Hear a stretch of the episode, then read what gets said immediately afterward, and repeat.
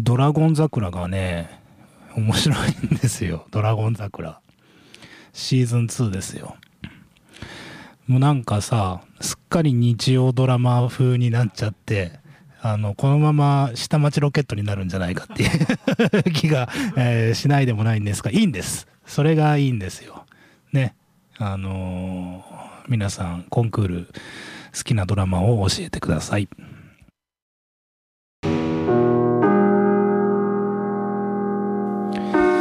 世界8億9000万のヘビーメタルファンの皆さんおはようございます。帰ってきたヘビーメタルの逆襲の時間です。この番組は FM 放送周波数 79.8MHz またダラズ FM のインターネット放送はパソコンからサイマルラジオで。さらに無料音楽サイトリッスンラジオを通じて全国どこからでもお聴きいただけます。番組へのメッセージはメールの方は798ダラズ FM.com ファックスの方は0859-21-7878でお待ちしています。番組もさ始まって1ヶ月。バズってきましたね。本当か？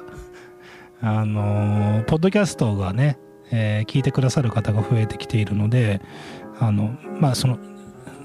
ポッドキャストを聞く人が増えるんじゃなくて、番組そのものを聞く人が増えるのが一番ありがたいんですけど、えー、ラジオはテレビと違って、あの、視聴率みたいなね、あの、出ないので、どなたがどのくらい聞いてるのかっていうのが可視化できないんですけど、ポッドキャストは登録されているとか、聞いた回数っていうのがカウントされるので、えー、個人的には励みになるので、また聞いていただけたらなぁと、そんなことを思ったりしています。今月はですねアメリカの、えー、まあ、一応若手っていうんですかね今年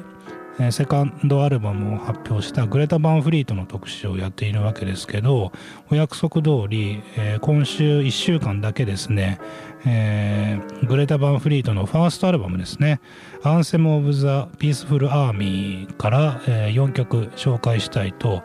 え思っているわけですが今週もですね、えっ、ー、と、久しぶりに、えー、ゲストをお呼びしています。えっ、ー、と、前回は電話での聞き取りでしたけど、今回は実際にスタジオまで、え来ていただいているという感じで、え早速ご紹介したいんですが、フィリピン現地法人 SPEA 代表の、え大塚文隆さんに来ていただいてます。大塚さんおはようございます。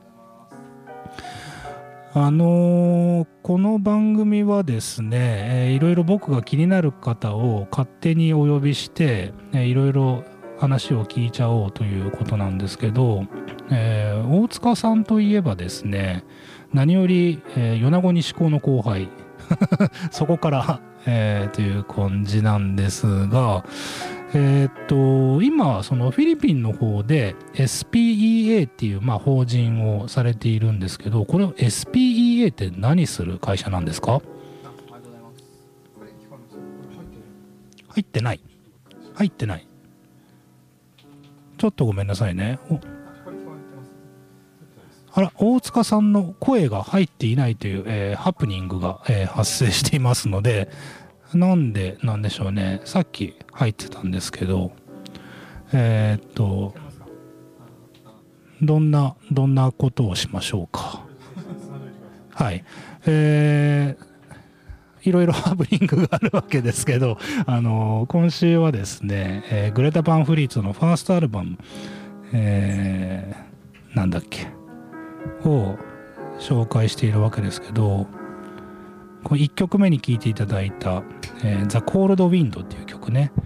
えー、ファーストアルバムの「Anthem of the Peaceful Army」っていうアルバムなんですけど、えーと、今までずっとセカンドアルバムを紹介してきてで僕はあのセカンドアルバムを紹介する時にもはや貫禄の域っていうのをすげえ言ってたんですけどこうやってファーストアルバムを聴いてみるとめちゃくちゃフレッシュ感というか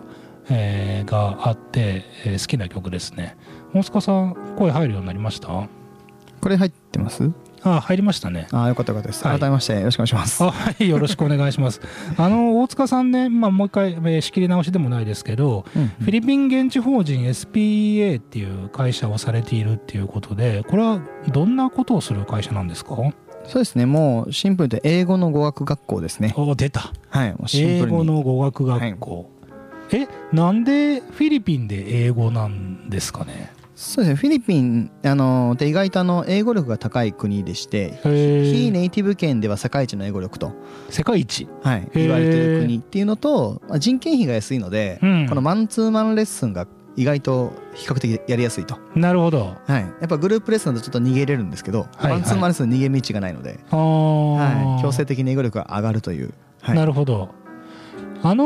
ーえっと、鳥取でもどのくらいなのかわからないですけど東京の方とかに行くと西部まで直行で行ってなんかこう詰め込みでもないけど何十日間で集中個人レッスンみたいなのってあるじゃないですか。あの大塚さんのところのビジネスっていうか英語の、うんその教,、まあ、教室というかクラスというかの特徴というかどどんな感じで取り組んでおられるんですか？あありがとうございます。一番その辺言いたいところありがとうございます。そうなんだ、はい、なんかその机に座ってこの ABC 大文字小文字とか SVC とかやっていくと、うん、なんか英語嫌いになるんじゃないかっていうのとその先に喋れるようになるかでいうとイコールじゃないなってすごい感じるんですよ。なるほど。はい。なのでうちの学校っていうのはもう基本的には机に座らず、うん、はい。あのー、じゃあカレー作ろう。じゃあ何がいる？でじゃがいもはないポテト？みたいなとこから始まって、えー、で単語を覚えてじゃあスーパーに行って買ってきてと。店員さんに私これ探してますみたいな。で買ってくる。そしたら何が通じ通じなかったかとか雑談してみた。あの通じなかったみたいな。先生この表現何と言うのみたいな。ところから入っていうレッスンをずっと繰り返すので喋れるようになるのは一番近いかなという思うんですけど TOEIC とかはあまり上がらないですねやっぱり あなるほど。はい。なんか喋れる英語に一番こう集中した。それめちゃくちゃフォーカスしてますね、はい、めちゃくちゃはい振り切ってますね完全に。完全に振り切ってますね。はい。あのー、えそれなんでセブでされるっていうのは、えそういうもんなんですかね？な他のところではなくてセブっていう理由は？あえっとそこで言います。と実はあのセブ島ではないんですよ。うちの学校。え？実はセブ島の隣の島の、ネグロス島っていうところのドゥマゲッティっていう町なので、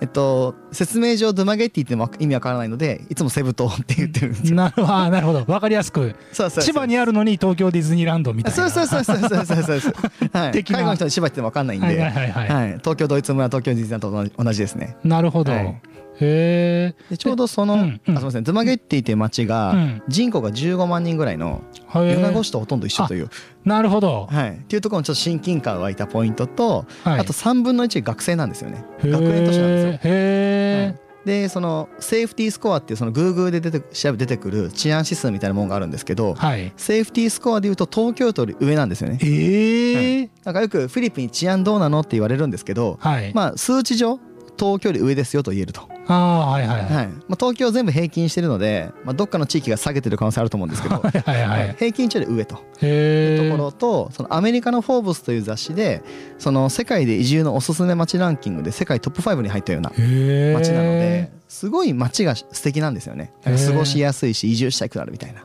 なるほど、はい。えー、でそういうところでその日本人の方向けに、その英語のビジネスっていうのをされていて、まあ、今コロナ禍っていうのもあって多分様子違うと思うんですけど、年間どのくらいの日本人っていうのを受け入れてるんですか？学校でいうとあの300から500の間ぐらいが年間。方で7割が親子留学という形ですね。親子留学？はい。お母さんとお子さんで来るパターンが一番7割ぐらいが全体のパターンで。やっぱりこう治安がいいって街があのー、出やすいのでやっぱあの女性子供が出ても安全というところも。えちょっと待って。はい。それ親子留学ってはい。一応その英語を学びたいのはどっちなの、うん、親なの？子なの？えっと子供に英語をえっと、教えるためにお母さんも一緒に来るって感じですね。はやっぱりあの子供だけ送ってやれってやらないのでやっぱお母さんが背中を見せてはい、英語って楽しいんだよみたいな、はいはいはい、使ってみると友達増えるよねみたいな。を一緒にやるとあのお互いレベルアップもしますしやっぱ留学期間って長くて1か月じゃないですか、うんうんうんはい、やっぱ大事な大事なのはその帰った後だなっていうところもあるので。へえ、はい、えそれって何、割と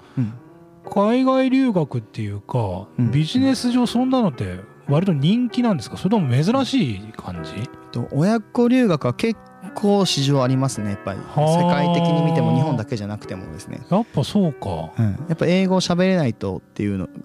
課題感がすごく大きいじゃないですか。今で言うとプログラミングと英語っていうところが非常にフォーカスされると思うんですけどただプログラミングって分からないじゃないですか。世代的に。はいはいはい、はい、なので多分英語だったら、まあ、皆さんやってきたので、うん。はい、だから英語教育をやろうっていうのはすごいやりやすいのかなと思いますね。へえなんかそれ面白そうですね。えなどのくらいの期間でしたっけ？その留学の期間っていうのは。大体1週間2週間っていうのが一番ボリュームゾーンで多いんですけど長い方1か月2か月って感じですかね。へえ、はい、えぶっちゃけさ、はい、言いにくかったらあれですけど 1週間とか2週間とか留学して、はい、そのなんかフィリピンで反強制的に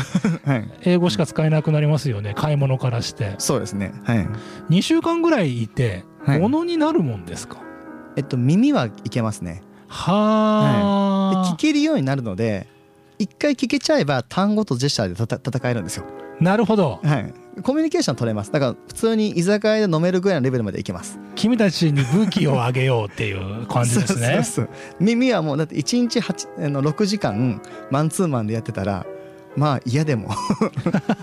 でオフの時間も全部英語じゃないですか。はいはいはい、はい、それは嫌でも耳は覚えますねへえでもしかもそれもなんかすげえ追い込まれ感ってわけでもなくすごい治安のいい過ごしやすいところで、そうそうそう。ねストレスとかもすごい軽減されますよね、うん、遊んでたら英語なぜか聞こえるようになるぐらいのそれがいいなと。やっぱ英語嫌いになっちゃう人が多いと思うので、まあ、なるほど。好き好きこそものの上手なんだっていうところですね。目指すべきは、はい、えー、なんかちょっと行きたくなりました。俺が行きたい、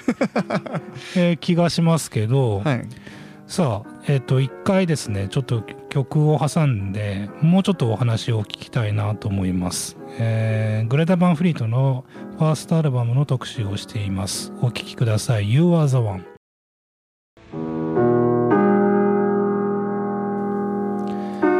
今週の番組はですねフィリピンで英語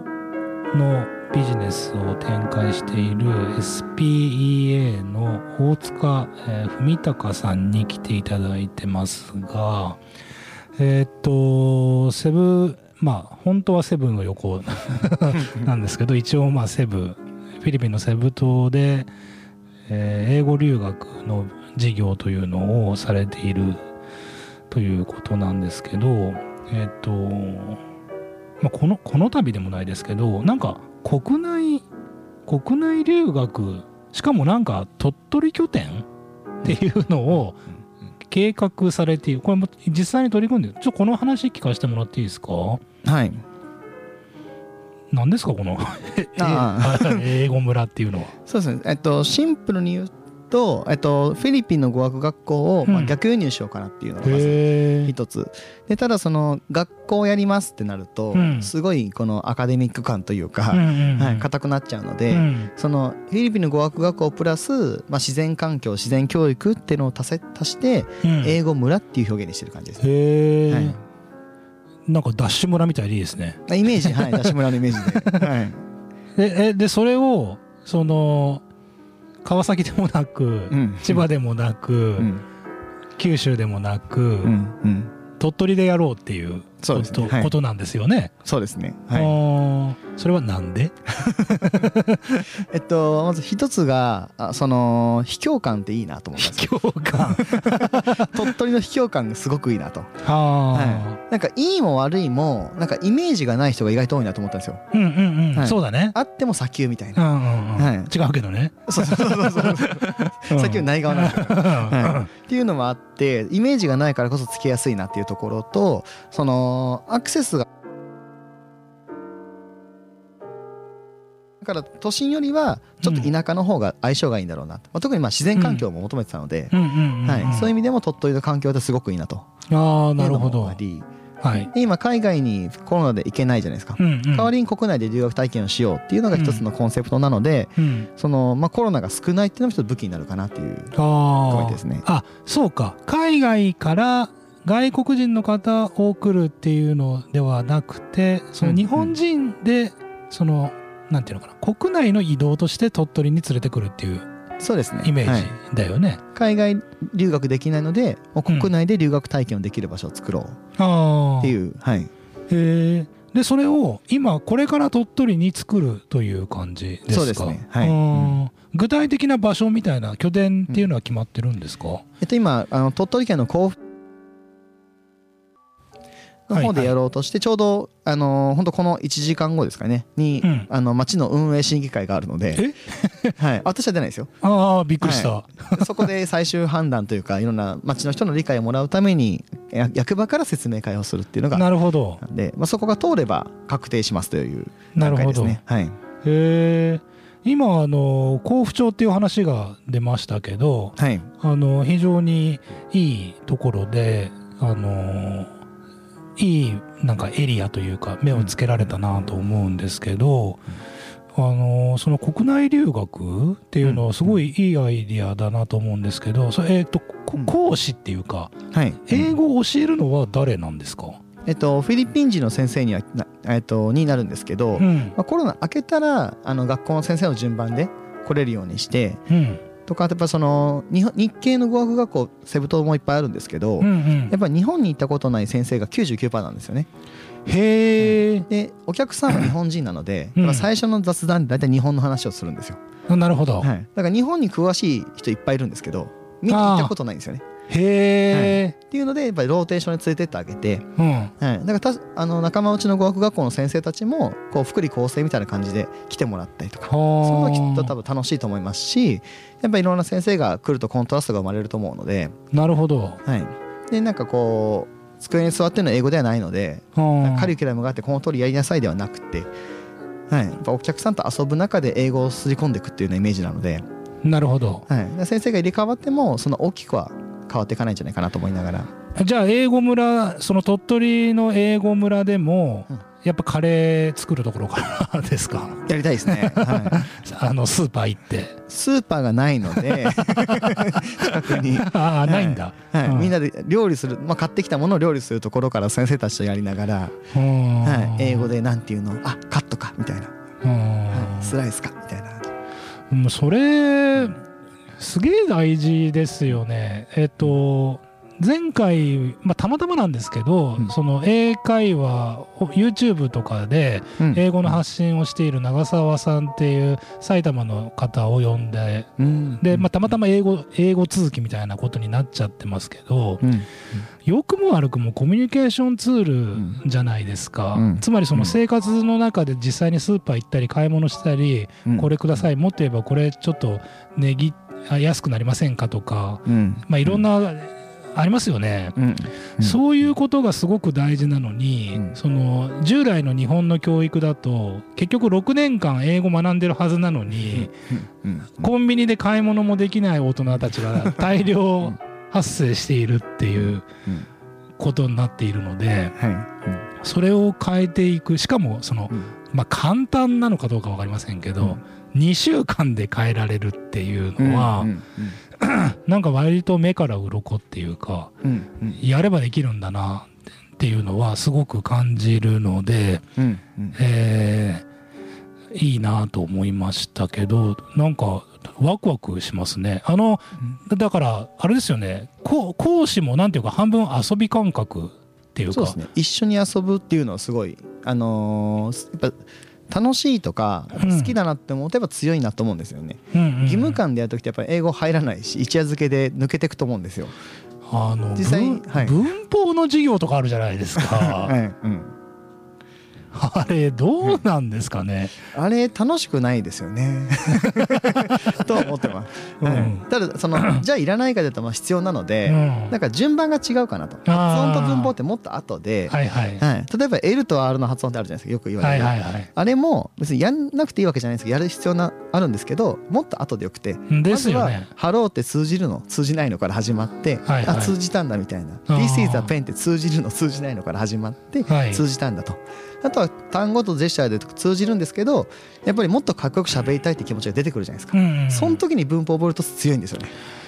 だからそうですよね、なんかいろいろ順番っていうかが違うなって、まあ、今あの、L と R の発音とか出ましたけど、大体日本人の6割、7割って、L と R の発音が綺麗にできないわけですけど、でもさ、それって英語圏の人に言わしたら、まあ、日本人だからしょうがないよねっていう感覚。っていうか、もうそんなのは分かってる話で、僕、現役の高校の時に、あの、お米のライスってあるじゃないですか、であれを L でライスって言っちゃうとシラミっていう意味になるから気をつけろって言われたんですよ、はい。いやだけどさわかるだろうっていう話。ねシラミにはならない。シラミを食わせろって誰も言わないじゃないですか、はい、まあその笑い話としてさ日本人ってシラミって言うよねとかってまあああいうのはあるかもしれないですけどでもそんなのね、うん。全然その体制に影響がないっていうか全く問題ないにもかかわらず従来の英語の授業だとそこばっかりフォーカスされて、フォーカスされてなおかつ結局誰もきれいに発音できないっていうのがあるのでそれであればそういうその生活とかに密着したものを短期間で覚えちゃおう。最低でも聞く耳っていうのは養えるように、な2週間も1週間か2週間あれば大丈夫なんだよっていうのは、もうすごくいいですよね。ありがとうございます。あとその最近持論ですごく言うんですけど、うん、あのてか日本の英語って基本的にアメリカ発音主にやるんですけど、例えばあのインドのインインド English ってあったり、そうドイツの English ってあったりする中でその L と R が一緒あの B と V が一緒っていうこれ Japanese English なんだっていう,、そのそういうジャンルなんだって主張していこうと思うんです今。あなるほど、はい、むしろお前ら分かれと。そうそうそうそうそう。韓国人が話す日本語かわいいよねってあのジャンルを作ってしまえば、日本人の English はこうなんだと。うん。はい、ってしまえば合わせる必要ないので。俺たちこうだからと。そうそうそう。これが正しいんだと、うん、間違ってないと、うん。はい、雲って日本人同じ発音ですけど判断できてるじゃないですか、はいはいはい、あれと一緒でこれでできるんだっていうのをちょっと主張していこうかなと思ってなるほど、はい、逆転の発想ですね、はい、非常にいい発想というか素晴らしいなと思いましたね。ありがとうございます。さあさあ、えっ、ー、と、今日というか今週も、えー、グレタ・バンフリートの大特集をやってるんですが、えー、続いて曲をまた聴いていただきたいと思います。お聴きください。ラバー・リーバー。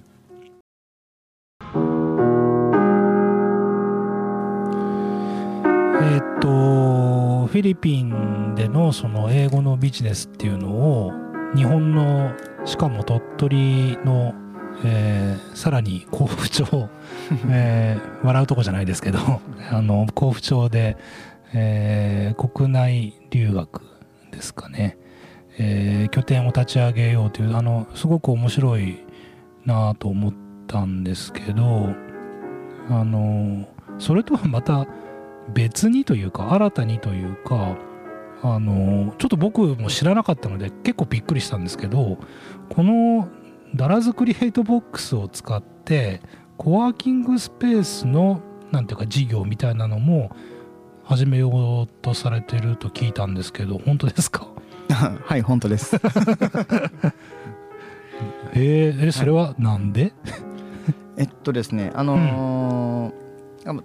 鳥取を盛り上げなきゃいけないっていうことを考えた時に、うんうん、ベンチャーが生まれる環境って必要だと思ったんですよ。うんうんうん、でじゃあじゃあ今の米子で起業しようってした時に、うん、もう先あの企業社長やってる先輩たちが上すぎて、うんうん。うん、若者はなかなか声かけづらいですしなるほど、はい、もうもう大きくなりすぎてやっぱりその、ま、学ぶレベルが違くなっちゃってるってやっぱ23年目上ぐらいの、まだわちゃわちゃしてるぐらいの先輩たちのドタバタビールって一番勉強になるじゃないですか、はいはいはいはい、でもそういう先輩あまりまだ会えないなと。なるほど。なるほど、はい、やっぱコワーキングを作ってビジネスが生まれる場所を作ることでそういう方たちに会えると、起業したいっていう人が増えるかもしれないし、やっぱあの法人が増えると法人税と所得税雇用が増えるっていうのはやっぱ地方が潤う流れになると思うので、うん、やっぱコワーキング必要だなっていうのがずっとこうあありまして、作ろうっていうところ、はい、で、えっと、もう一つがさっきの英語村となんか意見全く関係なさそうに見えるんですけど、うんうん、英語村の目標としてはその鳥取県の英語力を日本一にしたいと思ってるんですよ。はい、で、えっと、そのために小小中高の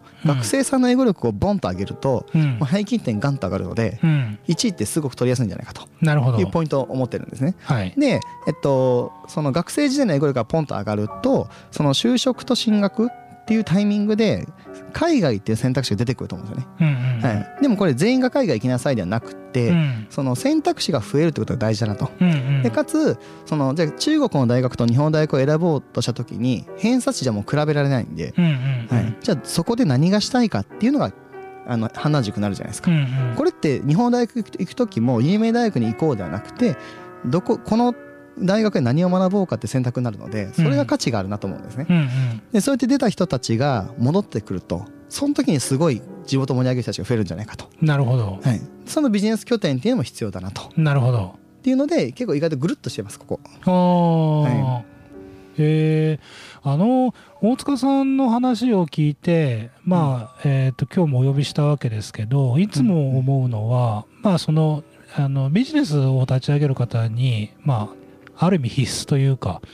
あの一見さそれは無茶だろうみたいなことをあの結構聞いてると目から鱗でもないけど例えば鳥取の学生の英語力を日本一とかにするとか聞くとあの無理ゲーじゃねえかみたいなことを、まあ、例えば思っちゃうわけですよね、普通の人なら。だけどそうやって話聞いてると、うん、なんか逆に簡単じゃねえかなとかって まあ本当は簡単じゃないのかもしれないけど、その要するにシステムというか、仕組みを作ってしまえば、学生の英語力を上げるのって、まあ、実はやってやれなくはないっていうのがあって、すげえなるほどなと思うんですよね。ででしかもそれってすごいブランド力ですよね。うんおあいつ鳥取らしいぞとかってなってくると。喋れんじゃねみたいな。い。ろんな鳥取の人がいるにもかかわらず、はい、鳥取の英語力日本一とかっていうことが歌えるようになるとなんかいろいろなところが変わってくるし、うん。うん、英語の人材欲しいんだったら鳥取だみたいな、うん、ね、っていうことは不可能ではないっていうことですよね。そうですね。だしその今あのワーキングホリデーとか留学っていっぱい行ってるじゃないですか年間、うんうん、ただそのやっぱりその仕事とか就職で使えるレベルってなるとそこまでいかない方が実は多くてなるほど。となるとやっぱり学んできた英語を使う場所ってなかなかないんですよね。うんうんうん、はい、っていう時に鳥取県英語使う場所いっぱいあるよねっていうので、うん、こうなんか移住定住じゃないですけど人が増えるきっかけになるかもしれませんしなるほど、はい、やっぱ英語力ナンバーワンってブランドってすごくいいなと。なんかインバウンドもすごいなんか自分が英語しか喋れなかったら行きたいじゃないですか。はい、あそこ大体英語喋れるよみたいな。はいはい。はい、っていうのはやっぱりいろんな波及がつながっていくのですごい価値があるなっていうふうには思ってます。ですよね。えっとその例えばさ英語の必要性とかって、うん、もう30年ぐらい言われてるわけ ですよね。ずっと言われてます。ずっと言われてて、はい、でもほぼほぼの日本人が結局英語喋れないし、うん、なんていうか英語に対するなんか苦手感ってむちゃくちゃあるじゃないですか。はい、でそれをなんていうのかな。えまあアメリカでもなく、オーストラリアでもなく、フィリピンで解決するっていう発想が、まあそれ自体はねあの、大塚さんの話を聞くと今急に思い浮かんだことではなくもともとその韓国の方、うんうん、韓国人が中心に、西部中心でビジネスっていうのを。西部東留学っていうのを作ったのは韓国の方でやっぱり日本よりあの就職競争激しいので、やっぱ英語使えないと就職できないみたいな。なるほど。状況がより強いのでやっぱりあの、韓国の方勉強しますね。うんうん、でまあまあその韓国の方がやったでも今日本からそのセブにセブ留学って実は結構都会の方で流行ってるますよね。まあこのコロナがあるので一旦、っていうのがあるんだけどそれも結構なるほどなと思ったし、うん、でそこからまたさらに逆転の発想で、うん、その国内っていうか、うん、鳥取に逆留学でもないけど、うん、えー、させていこうっていう発想もすごいびっくりしたしで、まあ、そこから さらにもうやめときゃいいのに コワーキングスペースのこと、うん、こうそのでもさ、うんうん、例えば今あの文句言うの簡単なんですよ。例えば留学とかって別に今に始まったことでもないし、英語って別にみんなが言っていることだし、もっと言えばコワーキングってもうこの3年5年なんかノマドと一緒みたいな感じで、もうコワーキングってあのバカでも言ってる ことなので、あのそれ自体は全然真新しいことっていうのは実はあまりない。そうですね、うん、わけですけどその組み合わせの妙っていうか、がすごく絶妙だなっていうふうに思っててなおかつそのこのダラズクリエイトボックスでコワーキングって俺聞いた時にやられたなと思ったんですよね。はい、あのまあ別にそのこの曲をどういうわけでもないですけど、あのダラズクリエイトボックスが発足して僕ももうこの番組都合7年が多分8年ぐらいやってるんですけど、うん、休みながら、うん、いろいろこう様子が変わってきたっていうのがあって、まあ、それは時代の流れみたいなものも当然あるんですけど、あの今現在そのクリエイトボックスにいろいろテナントが入っていたのがちょうど今ほぼない。米子自動車学校さんの、えー、ドローンビジネスぐらいしかない中で、うん。うん、あこの空き店舗っていうか今空いてるものを利活用してコワーキングにするってなんかめちゃくちゃいいなと思ったんですよ。ありがとうございます。その発想逆になんで俺出てこなかったんだ？1時間も毎週喋ってんのに ここで。だらだら見ながら喋ってんのになんでその発想出てこなかったんだろうっていうのでめっちゃ目から鱗だったんですけどこのえー、コワーキングは具体的には、うん、そのみんなオフィスみたいな感じで使おうと思ってるんですか？そうですね。個室ももちろん作るんですけど、うん、よりは人の流動性っていうところを一番意識して作りたいなと思って流動性、うん、はい。あのー、そう勝手ながらいろんなこうコワーキングですとか、こう県内施設を見てきたんですけど、なんかこのハード、ハード面をより良いものを作れば人が来るみたいな、うんうん、なんかいう流れが強いなと思ったんですけど、はいはいはい、東京の方のやっぱり流行ってるところですとか、見ていくとやっぱソフト面がすごい大事だなと思ったんですよ。ソフト面？例えば、はい、そのコミュニティとかここ来れば誰かに会えるとか、はいはい、w i f i が早いとか電源があるとかではなくて、誰かに会える相談できる、勉強になる楽しいとか、そういうソフトの面をどんどん成長させていかないと、そこに来るってないと思うんですよ電源と w i f i あるだけだと。なるほど、はい、そこを育ててるところでなかなか少ないなと思ったので、はい、そこを強化する場所を作っていきたいなと。いう中で、まあ、米子出身なので、米子の真ん中といえばこの商店街と、はい、いう流れです、ね、だよね、だよね。まあ、そのハード面をどのぐらい整えるのかってそのまあ経営の視点とかビジネスの観点からいろいろ工夫されてる方たくさんいらっしゃるし、うん、それが悪いわけではないですけど、うん、例えばそのプリンターであるとかなんかいろんなものがすごい整っているっていうのは別に悪いことではないけど、うん、なんか究極的にはそこじゃないっていうソフト面だっていうのはすごく僕も共感して、だってハード面を強化していったらなんかいろいろすごい投資してあげく、最終的にはなんかホテルの部屋借りた方がいいよね的な ところまでいき,、いやきかねないじゃないですか。快適を追求する。快適を追求するんであれば、だったらもう変なし物件借りた方が、っていうに なっちゃうなっちゃうのでお金。そうじゃなくてまあまあ多少まあ全然めちゃくちゃ不便だったらいけないですけど、まあ、最低限 w i f i であるとか、うんうん、あの最低限のものは整ってて、まあ、多少不便はあるけど、うん、でもあのコワーキングに行けばなんとかさんいるよねっていう、うんうん、ね。それですね、うん。はい、とかってすごくこれからのコミュニティっていうのを考える上で、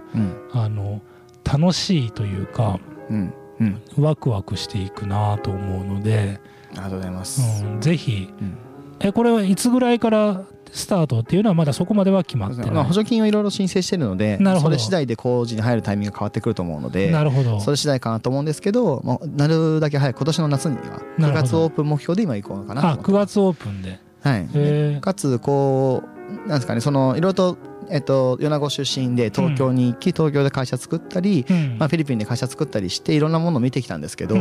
なんかこう田舎が東京追いかけるって昔の勝ちパターンあったじゃないですか、うんうんうん、東京いいもの持ってくると、うんうん、やっぱりアジアでいろいろ見ていくともう東京って世界のスタンダードじゃないんだなと思うこと結構あるんですね、ですよねですよね、だからもう田舎が東京追いかけるっていうのも成功法ではなくなってると思うので、うんうん、次の、あの田舎のベンチャーっていうのは、もうダイレクト世界へ行けるようなマーケティング先を見れるようなところがすごい大事だなと思うのでやっぱコンセプトとしては田舎から世界へみたいな、はいはいはいはい、い。うのをあのつないでいければいいなと思ってここを作っていこうかなと思ってます。やそれはすごく共感しますね。本当にあの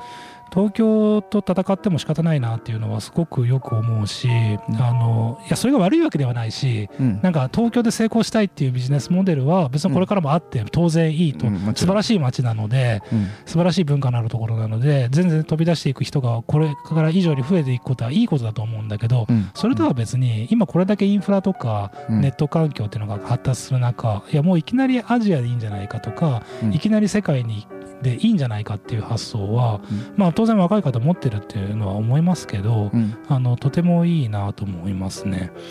あのー、今日はちょっと最初にトラブルがあったっていうのもありますけどなんか10分ぐらい話が聞けたらなと思ったんですけど なんか結局、えー、丸々、えー、1時間でもないですけどずっと、えー、付き合っていただいて、えー、ありがとうございました。えっ、ー、と、今週はですね、グレタ・バンフリートのファーストアルバムを、えー、4曲紹介しているんですが、そろそろお別れの曲になりました。お聴きください。アンセム。